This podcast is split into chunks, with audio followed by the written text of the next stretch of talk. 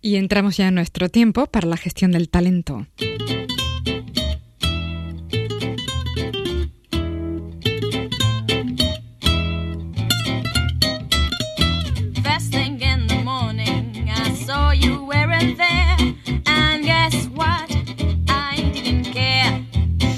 Y lo hacemos de la mano de José Ángel López, nuestro especialista en psicología del liderazgo del Colegio de Psicología de Santa Cruz de Tenerife. Ya saben que José Ángel siempre llega con una película que nos propone para mirarla, para observarla desde un enfoque del liderazgo. José Ángel, buenos días, bienvenido. Hola, buenos días, ¿qué tal?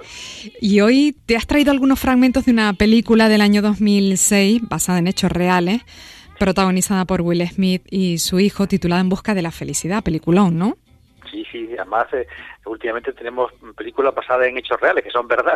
Bueno, contamos que Will Smith encarna el papel de Chris Gardner, que es un vendedor con grandes cualidades, pero al que no le ha acompañado la suerte, ¿no? Tiene un trabajo que no le permite vivir en condiciones, se separa de la mujer, se responsabiliza de su hijo, se ve abocado a atravesar situaciones ya muy duras, ¿no? Incluso cuando se queda ya en la calle porque les echan del piso. Bueno, pues en esas terribles circunstancias tiene que sacar a su hijo adelante y afrontar cómo lograr el cambio. En ese contexto, eh, bueno, lo vamos a ir explicando, consiga hacer unas prácticas, en fin, vamos a irlo explicando poquito a poco. ¿Qué te parece, así como primera idea, José Ángel, esta película escogida para mirarla desde el liderazgo? sí, por un lado que destaca eso que tú acabas de decir, la resiliencia, ¿no? La capacidad que tiene este hombre en concreto de, a pesar de las cosas que pasan en la vida y no son desde el punto de vista de la vida ni buenas ni malas, sino cosas que pasan, es capaz de eh, tomar contacto con su capacidad de salir adelante y, y, sale adelante. Va afrontando todas esas dificultades tan terribles que, que le sobrevienen como mejor puede, ¿no? Porque hay una, una falacia cognitiva, lo que se podría llamar una falacia cognitiva, que es pensar que la vida tiene que ser justa.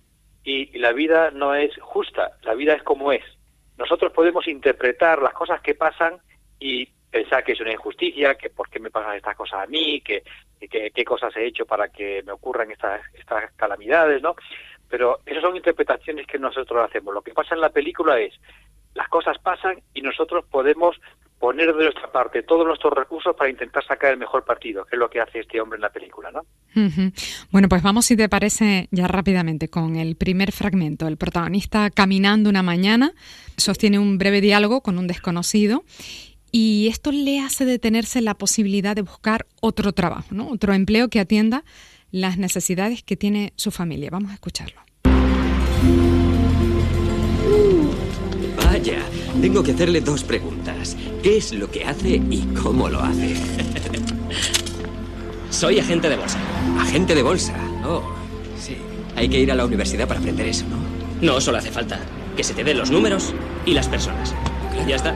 Eh, cuídese. Eh, le presto el coche durante el fin de semana, pero el lunes devuélvamelo. Pues lávelo.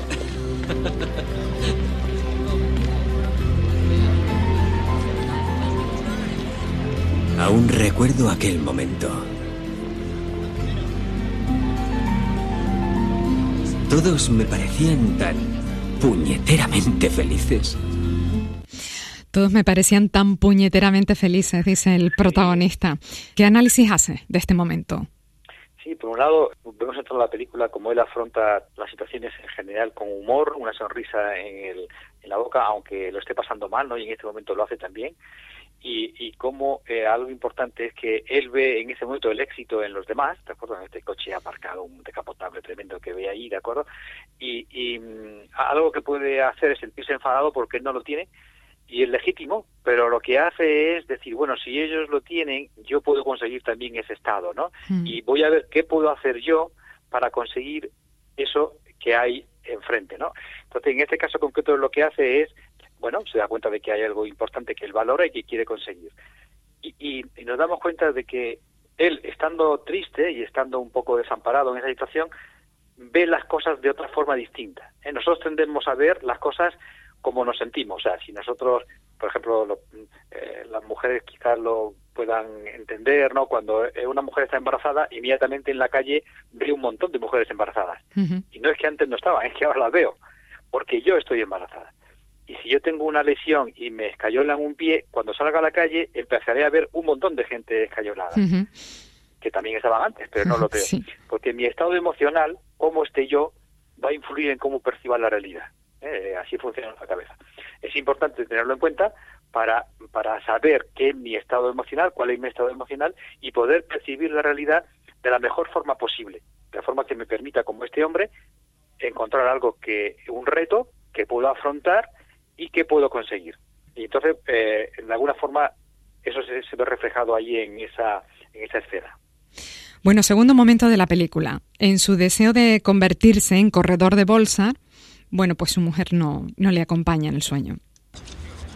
Cuando era niño, era capaz de pulirme un libro de mates en una semana. Voy a ver si allí hay algún trabajo. ¿Qué, qué trabajo? De agente de bolsa. Agente de bolsa. Sí.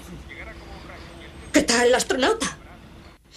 Bueno, aquí es donde tú planteas lo de creer en uno mismo o creer en los demás. Claro, porque están en juego eh, las dos situaciones, ¿no? Hay como el contraste, ¿no? Hmm. Entre este hombre que, bueno, tiene un problema, realmente está muy mal en el trabajo, tiene un montón de deudas, pero se plantea que tiene que mejorar, que tiene que salir de ahí y se plantea un objetivo. Evidentemente, hasta que no lo consiga, no sabe si lo va a conseguir o no. Tendrá que pasar todo el proceso, ¿no? Que es lo que en lo que él se empeña. Es decir, voy a intentarlo, ¿eh? que es lo que podemos hacer, intentarlo. Y cree en sus propias capacidades, ¿no? De, hecho, dice, de, de niño yo era muy bueno en matemáticas y en base a esa propia experiencia, ese propio autoconcepto, lo que él sabe de sí mismo y el valor que se le da a sí mismo, yo valgo, se empeña, ¿no? Por un lado. Eh, y por otro lado tenemos el contraste de, en este caso concreto, es su mujer, ¿no? Que un poco, pues, está haciendo lo que puede también. Ella tiene sus experiencias, tiene su propia eh, historia de aprendizajes eh, y, y, también ha visto los resultados que ha tenido las acciones que ha emprendido su marido, ¿no? Que no son exitosas. Entonces, en base a esos miedos, y esa frustración que ella siente y que son totalmente legítimos, para resolver una situación lo que hace es atacar a la otra persona desvalorizándola, ¿no? Es algo muy común en, las personas hace esa situación. Cuando yo me siento mal, lo que hago es, en vez de atender esa necesidad, a esa situación, yo, yo siento miedo, y tengo miedo porque no tenemos para pagar el piso, a ver qué hacemos para salir adelante, ¿no? A veces compensamos ese miedo atacando a la otra persona como ha hecho ella, ¿no? que es una mala gestión de la inteligencia emocional. Eh, de forma que, en este caso concreto, no solamente no resuelvo mi miedo, que es muy legítimo que lo tenga y que lo atienda, sino que además no enfoco el problema. No, no pongo el problema sobre la mesa y vamos a ver cómo se puede solucionar y cómo me siento yo. Sino que además en la escena se ve que efectivamente lo que suele ocurrir es cuando yo ataco a una persona, la persona se pone a la defensiva, a su vez contraataca y ya tenemos el lío en que al final ella acaba marchándose, ¿no? Casi como un portazo, y él se queda solo, con lo cual ni ella ni él han resuelto el problema de la relación, ¿no? Que es, eh, podemos hablar de una eh, gestión de la inteligencia emocional mejorable que podríamos hacer. Bueno, el caso es que a partir de este momento las cosas se le complican mucho al protagonista, ¿no? Empieza a recibir muchas malas noticias. Y bueno, si te parece, José Ángel, lo podemos dejar aquí de momento, porque creo que esta película también, como las anteriores, va a dar mucho de sí. Así que si te parece, lo dejamos aquí y lo retomamos en el próximo programa, en el que ya empieza el protagonista a afrontar eh, cómo darle la vuelta a la situación, ¿no? Empieza a mover algunas teclas y es muy, muy interesante como, nos pasa a nosotros, ¿no? Hemos tenido aquí unas cuantas borrascas eh, y hemos pasado, hemos salido eh, la, mayor parte de las personas victoriosos, ¿no? Y eso es una buena experiencia, una buena experiencia. Sí, sí, sí. Bueno, pues con eso nos quedamos, José Ángel. Nos vemos en el próximo programa y recuerden que José Ángel López está en el Centro de Psicología y Salud de Canarias, en la calle Juan Pablo II, número 15, por encima de la Plaza Wheeler, en Santa Cruz de Tenerife. José Ángel, un abrazo, feliz fin de semana. Muchas gracias, un abrazo, hasta luego.